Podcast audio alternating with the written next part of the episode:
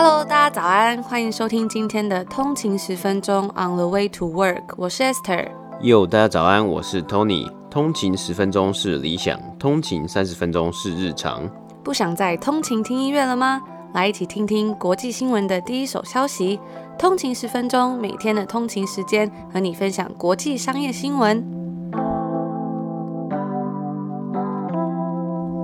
早安，今天是十一月二号星期一，欢迎回来通勤十分钟。大家早安，本期节目由 Whisper 智选家赞助播出。今天要跟大家分享的是智选家旗下代理的 Anchor Soundcore 真无线蓝牙耳机。真无线蓝牙耳机是当今最火红的三 C 产品之一，它解决了有线耳机老是打结和线很容易卡来卡去的困扰，解决了你必须无时无刻拿着手机才能持续听音乐的烦恼，让你真正体验无线的自由自在。这次介绍的是两款 Anker 的耳机，追求 CP 值的小资通勤族们推荐 Liberty Air 2。这款 Liberty Air 2耳机的通话水准真的是远超过它的价格。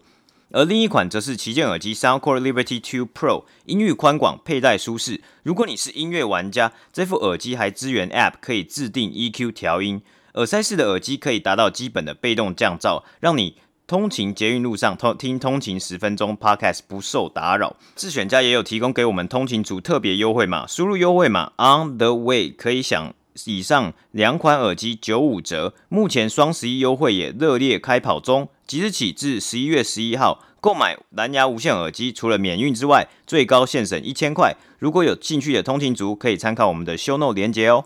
那上礼拜啊，就是 Tony 有跟大家分享说他自己喜欢的乐团，看到蛮多听众朋友也有分享说，诶，他们喜欢听什么样的歌？我来分享一个好了，就是我自己其实呢还蛮喜欢听悲歌的，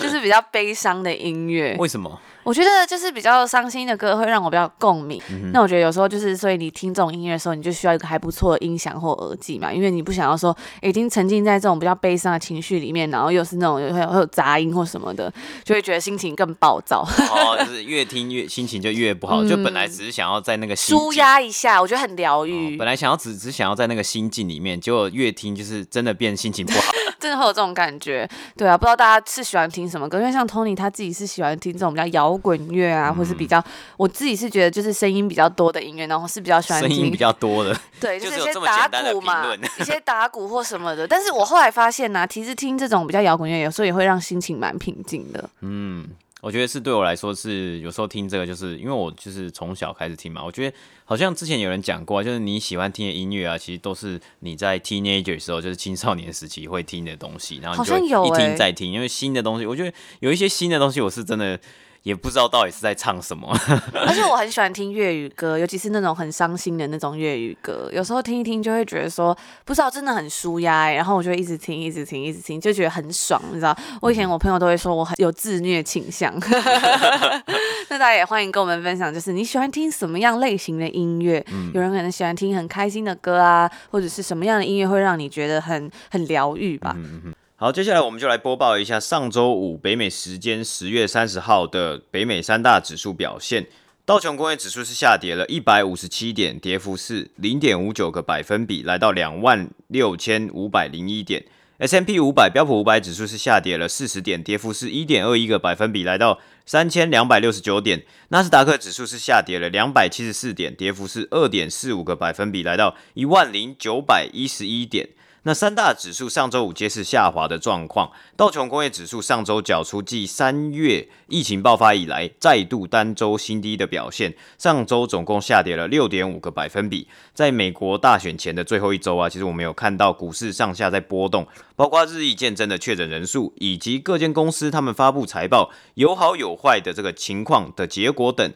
上周五也结束了十月的股市。三大指数呢都缴出了超过两 percent 两个百分比的单月下跌成绩，也是连续第二个月缴出下跌的表现。自从三月以来啊，就是股股市一直在回升回温。那股市呢在九月初来到高点，却迅速的下跌，造成部分我们看到九月跟十月的波动。那在这里呢也要补充一下，在上周我们在播报北美三大指数新闻的时候呢，我们有讲到微软上周公布了财报，那表现是还不错。那其中呢，微软旗下它有一个云端的业务，叫做它的拼音叫做 A Z U R E。然后上次呢，其实是有讲错，那也有收到很多通勤族啊，还有朋友的来讯，就是跟我讲说到底要怎么念这个字，因为这个字其实好像还蛮难念的。那其实有的人呢，他们就分享说，啊，你可以想啊，就是在新一区有星光三月嘛，就有 A A 四 A 三，然后 A 五，那其实有一个东西叫做 A 九。那这个呢，这个业务呢，A Z U R E 呢，它的读音呢，其实就跟这个 A 九很像，要念快一点的是 A 九 A 九。那其实它的音就是正确的发音呢，应该叫做 Azure Azure 这样子。那这个呢，其实就是稍微的跟上周的这个资讯更正一下。那这也就是北美三大指数的表现。那温哥华呢，在这一次的万圣节是因为疫情，所以很多地方都关闭。那我也很少看到小朋友出门讨糖的动作。然而呢，昨天就是也是万圣节当晚，在一个特别热闹的地方，也就是 Granville Street，还是有非常多的人群聚在路上啦。但是我就觉得说啊，今年真的是觉得还蛮难过的，看到很多小朋友他们都想要出门讨糖，但是没有办法。那装饰呢，也比往年来的少。那接下来这则新闻，这是有关于是大麻合法化。在这个礼拜，美国有五个州，包括 Arizona、Montana、New Jersey、South Dakota and Mississippi，他们要投票决定关于大麻合法化的措施。目前有十一个州，包括 DC，已经同意娱乐用大麻；三十三个州同意医用大麻。那合法化这件事情，在美国选民心中也算是一个越来越热门的议题。根据研究机构表示，九十一 percent 的成年人认为医用跟娱乐用大麻，他们应该要合法。那选民呢，则会关注在这个合法可不可以带来一些有益的消息。去年在大麻合法的销售周的总销售额来到一百五十亿美金左右。那根据 BDS Analytics 他们研究表示说，在二零二四年以前呢，这个数字是有可能达到翻倍的。而当这些东西合法，可以开始扣税，也代表会有更多的钱流进州政府的口袋中。那这也是这些选民会很在意的一个东西。接下来的新闻呢，我们也要带来一则财报的新闻。那这则新闻呢，就是福特汽车。福特汽车在上周发布了他们最新的第三季财报。根据 CNBC 的报道啊，算是 blow away 华尔街的预期。那这个 blow away 呢，也就是算是大幅超过分析师的预估啊。主要的原因呢，有包括因为在疫情之下，你有超越预估的需求。这次的数据，福特的营收来到了三百四十七亿美金，较 Refinitive 的预估三百三十五亿美金还要高。Adjusted Earnings Per Share (EPS) 来到了六十五美分，相较于这预估的十九美分，也是大幅的超越分析师的预期。上周发布财报之后啊，福特汽车一度盘后交易上涨了七 percent，来到八点零五块美金。上周五股价收盘来到了七点七三块美金，股票代号 F。那这一次的财报发表，也是福特汽车新任 CEO Jim Farley 首度参与公司的电话会议，其中 Jim Farley 跟分析师在聊天的时候讲到啊，他表示会让公司更透明化，那这也是他前任 CEO Jim Hackett 没有能够做到的事情之一啊。Jim Farley 在十月一号是正式接任成为 CEO，那他跟分析师说到啊，他说我的承诺呢就是给予你们透明化，那这个透明化是包括具有意义可以测量的 KPI，那好让这些分析师可以更能追踪他们公司的一些发展，以及他希望可以在有更多的额外资讯跟财务目标是在明年的春天跟这些。分析师进行讨论跟分享。那其实啊，这里补充一下，就是在有时候在做电话会议的时候啊，其实分析师他们是会有他们自己很在意的点，因为这些分析师通常他都会要做财务的这个算算是 financial model，就是财务模型。那他需要一些比较确切，还有比较这是算是比较有意义的一些 KPI，还有一些财务数据，他才能够去 run，他才能够去跑出他自己的一些 model。那这里呢，其实就是 Jim Farley 他是该跟分析师讲说，哦，他愿意去分享。说更多更有意义，或是更值得去追踪，更能够去表现出来他们未来福特汽车未来发展的一些指标。那这个也算是，因为可能明年他才会分享多更多数据。那我们也是期待那继续观察报道。那这次的财报里面呢、福特的税前收益是较去年同期成长了将近一倍，来到三十六亿美金，净利是达到了二十三点四亿美金，较去年同期的四点二三亿美金也是表现很不错。营收的部分呢，也是较去年同期。成长了将近五亿美金，来到三百七十五亿美金。那福特的 CFO 表示，我们在这一季上面呢、啊，执行方面是执行的很不错，有看到比预期还要大的需求。这一季的净利成长啊，主要是来自于北美市场，那包括是日渐上升的需求，以及逐渐推出非常丰富的这个卡车啊、pickup truck、皮卡车等等，还有 SUV 的产品线。那但是因为成本的因素，包括即将推出的复刻版本这个 Broncos，还有福特有调整他们第四季的获利预期，会落在大概是打平或者是五亿美金的亏损之间。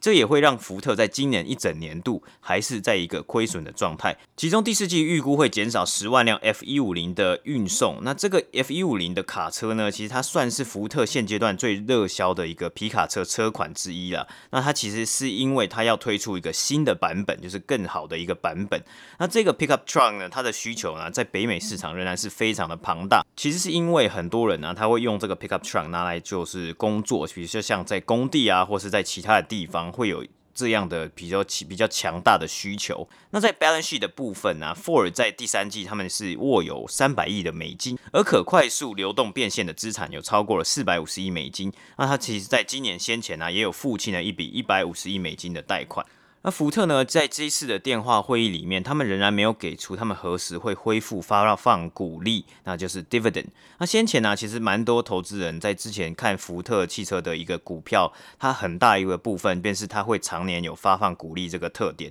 那因为疫情呢，它其实福特就停止了这个常年发放股利的记录。这个呢，其实也跟公司的决策有关系，因为通常啊，其实你是要公司要有多的钱才会发给股东嘛。我们也有提到过，公司有多的钱，包括赚到的钱，还有其他的资金流入，可以运用在其他的部分啊，包括重重新投资在公司的新产品研发，就是 R&D 部分，或是你可以将这笔钱付清你之前的债款。或是呢，你可以进一步的融资做并购等等的。那其实我这里啊也觉得这一季的表现算是还不错，也不需要急着去重新赶着要重新发放股利给股东，而是呢，或是可能将这些钱持续的投资，将目标重心啊放在这些产品线上面，包括新款的这个 F 一五零的皮卡车，还有众所瞩目这个 Broncos 的复刻重新回归版本。那其实福特呢，目前为止啊，今年为止，它的股价是仍然是下跌了十七 percent，但是在十月啊，单月已经上涨超过十 percent。我们先前在第一季的时候啊，其实就有报告过福特汽车。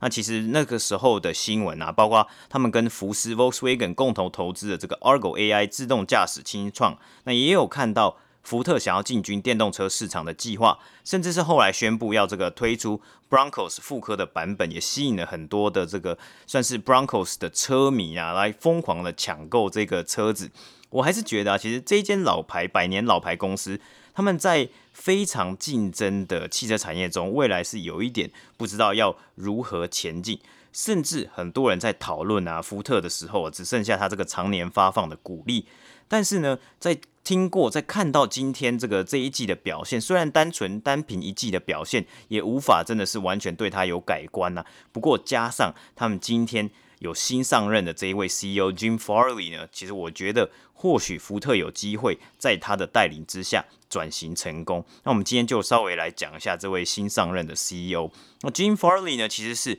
福特百年历史中第十一任 CEO 而已。但是却是在过去十年之内的第四任 CEO，其实也不难看出，过去这几年福特比较摇摇晃晃的一个发展。那有别于我们上周我们有报道过，UPS 也有一位新任的 CEO 是 Carol Tomé，他其实是之前 Home Depot 的 CFO。那他其实，在媒体的这个方面呢，就是被认定为他是一个 UPS 的一个 outsider，他其实还没有那么有能力，或是说没有那么多掌握整体 UPS 上上下下公司的资讯。那有兴趣的听众呢，可以回到上礼拜的集数来收听 UPS 的最新一季的财报报道。那 Jim Farley 呢，我们在这里回来，这个 Ford 的 CEO Jim Farley，他却是货真价实的一个 insider，甚至啊，他其实很多人啊都是认定他就是一个车迷 car guy。华尔街的分析师也是期待，在他的带领之下，福特可以真正的踏上他们要转型之路。华尔街也很早就预估啊，其实本来就预估到 Jim Farley 他会是一个继任的 CEO，但是这样的任命啊，其实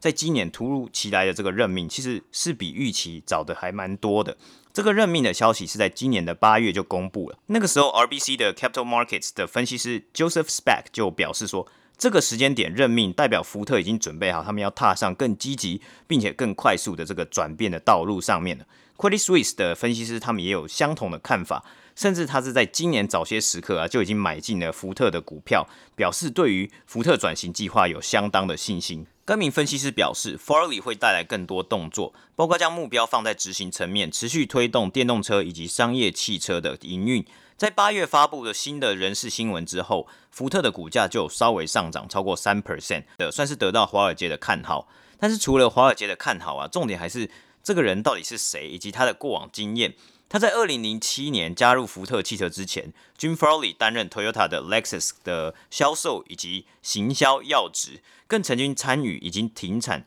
主打年轻消费者的这个 Scion 这个品牌。因此，在加入 Ford 之前呢，Jim 已经累积了将近二十年的相关经验。在 Ford，他负责全球行销，也有担任啊，之后也有担任福特欧洲区的执行长等重要职位。那 Jim Farley 呢，他算是一个货真价实的车迷啊。那他其实他受到这个他爱上车子的影响，其实最早是受到他的祖父。他的祖父呢，曾经在早期的这个福特车厂担任员工，那之后他是自己，他的祖父就自己开了一间公司。那 Jim Jim Farley 呢，在访谈之中啊，他也曾经有说到，他就是说到说，那其实他的祖父是对于他爱上车子的影响是非常的大。那其实他有在一段另外一个访谈，我觉得最近呢、看了蛮多 CEO 的访谈，我觉得都还蛮不错，所以学到很多很不错的东西。那这个呢，其实是在 Salesforce 他们有一个 YouTube channel，那他们也在上面有一个系列，他们就访问了很多这个算是高阶经理人的一些片段。那这些访问呢，其实有的都很还蛮长的，有的到一个小时左右。其中里面有一个就是访问这个 Jim Farley，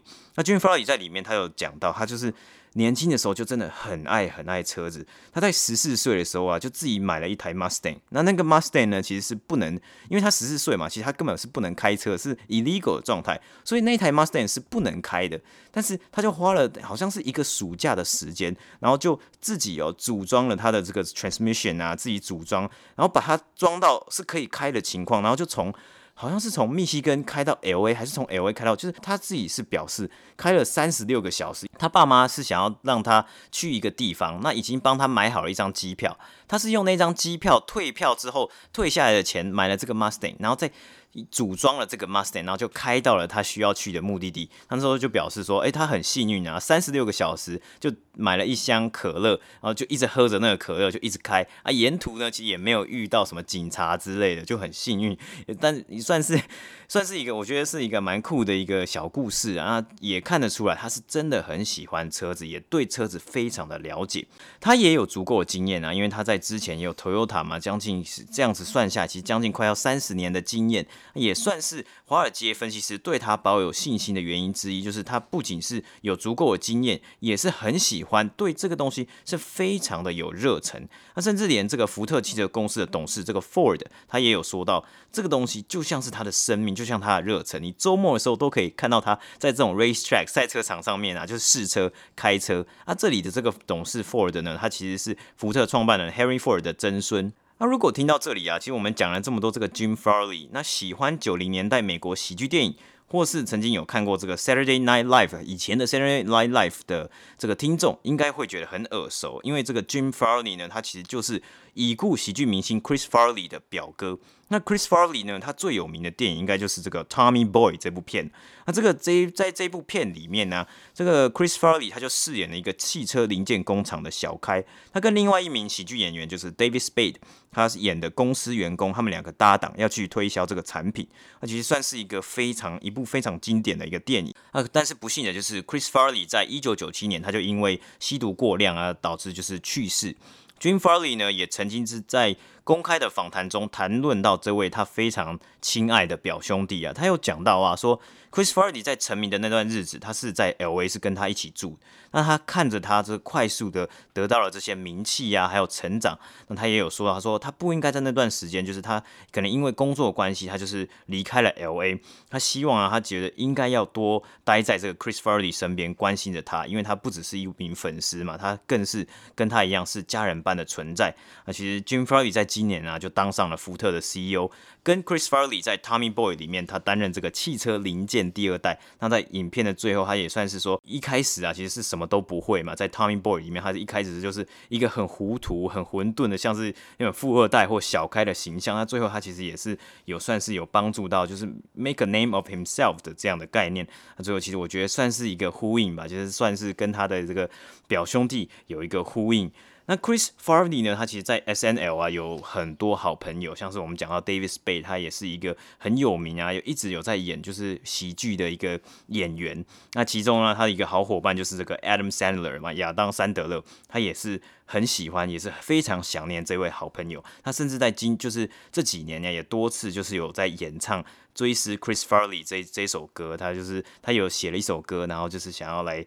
追悼啊，还有就是回忆他这个好朋友。没有想到亚当·山德勒也是真的蛮会唱歌，然后弹吉他的人。因为对他的印象，他有一部很有名，就是《命运好好玩》嘛，嗯、大家应该都有，就是有一点印象。之前电视还蛮常播的，可是他唱歌真的也是蛮好听的。我们就播放一段他来，就是回回回忆这个朋友的这首歌给大家听一下。嗯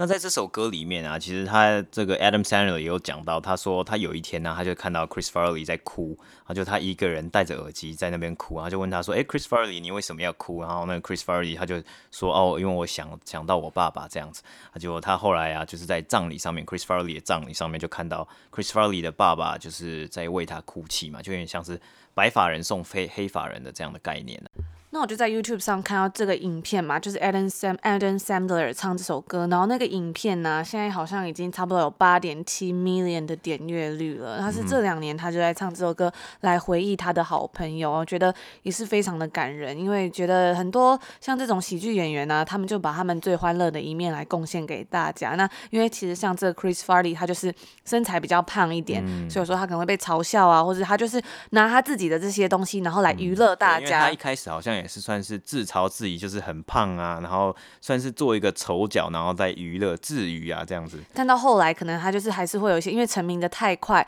然后就会有一些沉迷啊，比如说药物或酒精的问题。所以我觉得有时候这些娱乐演员，他们就是吸燃烧自己来奉献给大家的欢笑声。嗯、那如果有有能够的话，我也觉得说可以关心一下身边的人吧，就是让自己的温暖可以帮助，因为有时候大家都在看不到的地方面临一些困难。嗯、那因为其实现在尤其社群媒体，大家都看到了很多很正面、很欢乐或者是很奢侈的东西，可是看不到一些其实每个人在暗处都会有一些受伤的事情。嗯、看到 Adam Sandler 这么怀念他的好朋友，都过去这么多年了，嗯、他依然很想念他，这是一件，我就觉得看了那个影片啊，那个音乐就还蛮蛮想哭的吧。有一种这样的感觉，对啊，就是你真的是感受得到。当然说 M Seven 他其实他的演艺生涯这么久，当然也有一些不不不同的一些评论嘛。只是只只单纯是看这件事情说，说其实他在这这几年以来还是一直在。回忆他，甚至不管是 Adam Sandler，或是我没有看到这个 Jim Farley，他甚至在疫情的时候啊，他也拿了他这个已故的这个表兄弟的一些照片啊，然后说比较娱乐的方式，然后就要求大家说，哎、你要洗手啊，你要记得洗手啊，然后 Pandemic is coming 啊，就用一些梗图的方式来跟大家做分享，这也算是说他们用一个他们自己的方式来回忆这个。呃，好朋友。那其实像我最近有看一个影集，叫做《后羿弃兵》，呃、那里面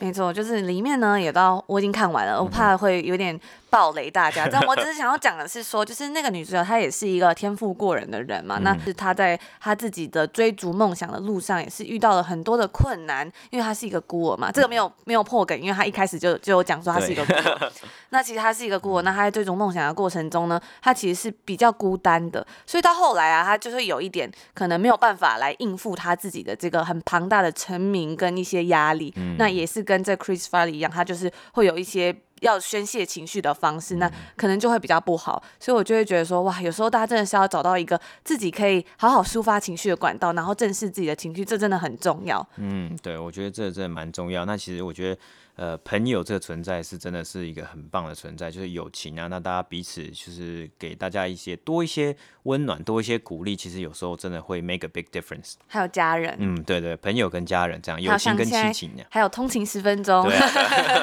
那接下来的最后一则新闻呢，我们也是要来分享一个财报。那这间公司其实我们早在 EP 二十八的时候就有介绍过，它是 Etsy 一个网络电商，以手工艺品买卖为主要的特色，曾经被纽约时报拿来跟 eBay 还有 Amazon 比较，它有被誉为说是祖母的地下室收藏。那在那一集里面呢，我们还有提到说，它在九月初的时候跟几间公司一起入选了标普五百的成分股。从九月二十一号起，Etsy 跟半导体的设备制造商 Teradyne 还有制药技术公司。Catalent，他们都加入了标普五百指数，并且还有删除了这个 H&R Block 啊、，Cody 还有这个 Coast 这几家公司。那上周呢，Etsy 他就公布了他们最新一季的财报，它的营收啊，在第三季较去年同期增长了一倍以上，达到了四点五一五亿美金。超过了华尔街所预期的一个结果。Etsy 的 CEO Joshua Silverman 他在电话会议中就有跟分析师说到，Etsy 这次表现优异，有一个很大原因是因为 Etsy 的卖家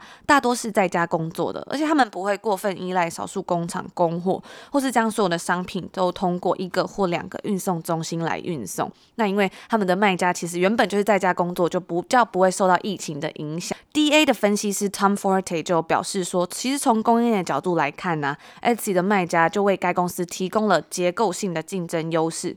那这也将使得该公司在 Holiday Season 的时候可以表现良好。分析师还要补充说道，当其他零售商正烦恼着没有商品的时候呢，Etsy 他们会在架上摆满礼物。其实这一点我真的有感觉到，因为之前我们去买东西的时候啊，真的发现物流会变慢很多。尤其是像你做网购的时候，它上面本来都会跟你讲说，哦，大概什么时候会到。那因为疫情之下，他们就会跟你讲说，你要多估个几个礼拜，可能它会比较缓慢。因为像是我们这边有 Canada Post 啊，或者是你说其他的这个运送公司，他们都因为现在真的没有办法送那么多货，所以就有一些问题，而且像我之前我想要去买一个口红，因为我在 Instagram 上面有看到介绍说有出新的色号，然后就忍不住觉得很好看，就赶快去 Nordstrom 找。就那 sales 就说哦，因为物流的问题啊，这边要过几个月之后才有。那那时候我就觉得很惊讶，诶，原来台湾都早就已经上市的东西，怎么这里还要再等几个月？而且不只有那个口红，真的是很多东西都是这样子。就是我在网上看到，然后我要去找，结果竟然没有，就是这边动作就慢了很多，尤其是球鞋的部分也是这样子。嗯。对啊，因为其实往年呢、就在疫情之前呢、有些球鞋其实通常会是在就是干算是说全球应该都是同步发售啊，只是因为疫情的影响之下，其实我们这里在北美市场啊，有很多球鞋它其实都算是有延后上市的情况，那、现在其实。呃，好好蛮多，就好一点点啊。只是有些时候还是会看到有些球鞋是哦比较慢呐、啊，是甚至是台湾都比较快，还有如期来上市，而且货还比较多。对，这边还很容易买不到的。真的。那所以这个就也会是 Etsy 有一个很大的优势，因为应该没有人会希望说你在送别人的礼物的时候，这个礼物会迟到吧？比如说他现在就是生日，然后你就寄一个东西过去，结果人家生日都过完好几个礼拜，那个礼物才收到，这样应该会让就是这些消费者觉得很不满。所以 Etsy 呢，在这一点上面，它就很有竞争优势。那另外一个很有趣的原因啊，其实就是我们刚刚有提到说，因为它的口罩卖翻了，在这一季啊，Etsy 的销售，根据他们的数据显示，在九月他们就卖出了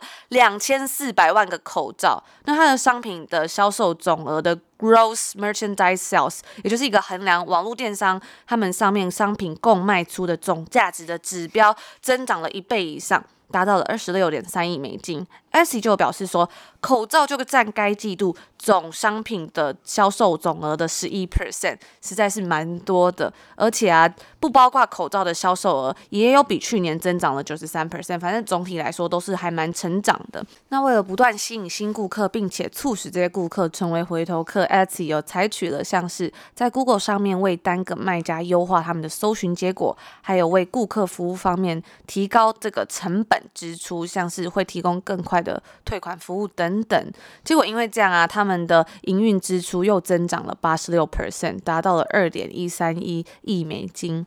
S 有表示说，他们还是会继续优化他们的这个购买体验，包括卖家可以显示预估的交货日期。并且他们在上周有向美国的购物者推出 Klarna，也就是一个让客户可以分期付款的购物方式。在第三季 Etsy 的平台上，有活跃卖家是来到了六千九百六十万，高于他们第二季度的六千三十万。然后跟去年同期的四千四百八十万相比，也是成长了非常多。该公司表示说，在其平台上的一点三八亿总买家中，大概有五十 percent 的人在去年内已经在 Etsy 上面购买了商品，也就是大概有一半了，而他们也公布了他们第四季的这个财测，收入呢将会落在四点五九亿美元到五点一三亿美元之间，那商品的销售总额也会预计成长六十五到八十五 percent。